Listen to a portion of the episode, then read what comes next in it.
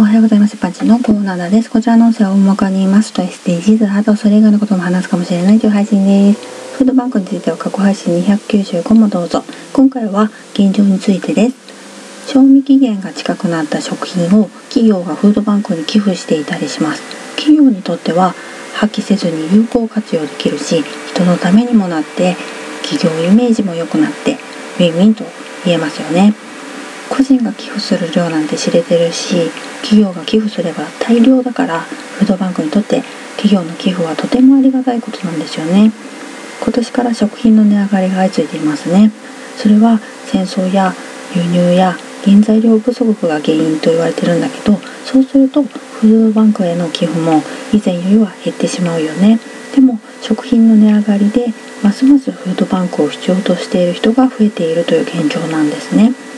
食べ残しを減らして食材を使い切るフードロスの考えがもっと広まれば個人の寄付はなくなるはずだしね。